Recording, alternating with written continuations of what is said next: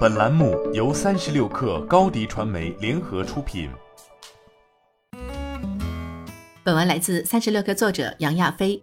折扣连锁超市小象生活已完成数千万元 A 轮融资。小象生活是一家来自于江苏的新型折扣连锁业态，最早从临期食品切入，通过销售低至市场价三到五折的畅销快消品。渗透南京及周边城市的社区及商业街铺，经过两年多发展，小巷生活现提供包括休食、饮料、酒饮、乳品烘焙、冻品、水果、粮油米面、杂货日化等在内的家庭刚需全品类产品。反映家庭消费性价比一面，折扣超市业态近两年增长迅速。除小象生活外，还涌现像好特卖、爱折扣、零食魔法等一众折扣连锁玩家，广泛进入社区、购物中心、写字楼、街铺等场景。硬折扣是此类新业态共性模式特点，不过具体品类、产品及店型侧重也有所区别。主切社区超市场景，小象生活初期是以八十到一百平米折扣超市进行密度扩张，提供不到一千个 SKU 较全品类的精选家庭基本商品。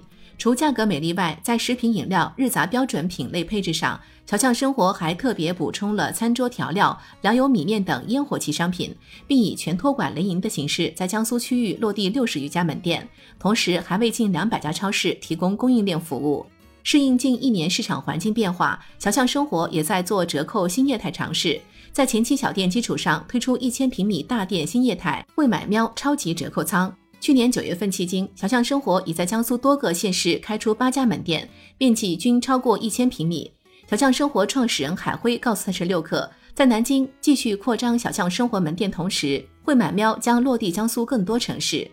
小象生活的定价优势来自于多个方面。一方面，商品进价成本低，针对不同产品形式，这可以具化为三种形式。针对可乐、食用油、牛奶等硬通货，小象生活主要采用现金采购形式，自主承担库存，同时使得进价进一步降低。针对弱品牌认知品类，主要通过严选同源工厂，以贴牌或者工厂自有品牌形式降低成本。其三，另有少量库存尾货，则可以直接降低进货成本。刚需消费品本身高频次特点以及硬折扣的价格优势，使得小象生活确立起较高用户粘性。据悉，目前小象生活用户长期留存率达到百分之八十。在门店基础上，小象生活还基于门店做社群团购业务延伸，提供机会性福利商品。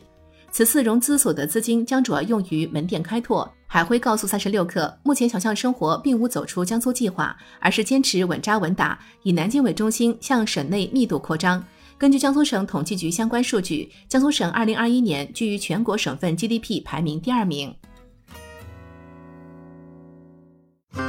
新媒体代运营就找高迪传媒，微信搜索高迪传媒，有效运营公众号、抖音、小红书，赋能品牌新增长。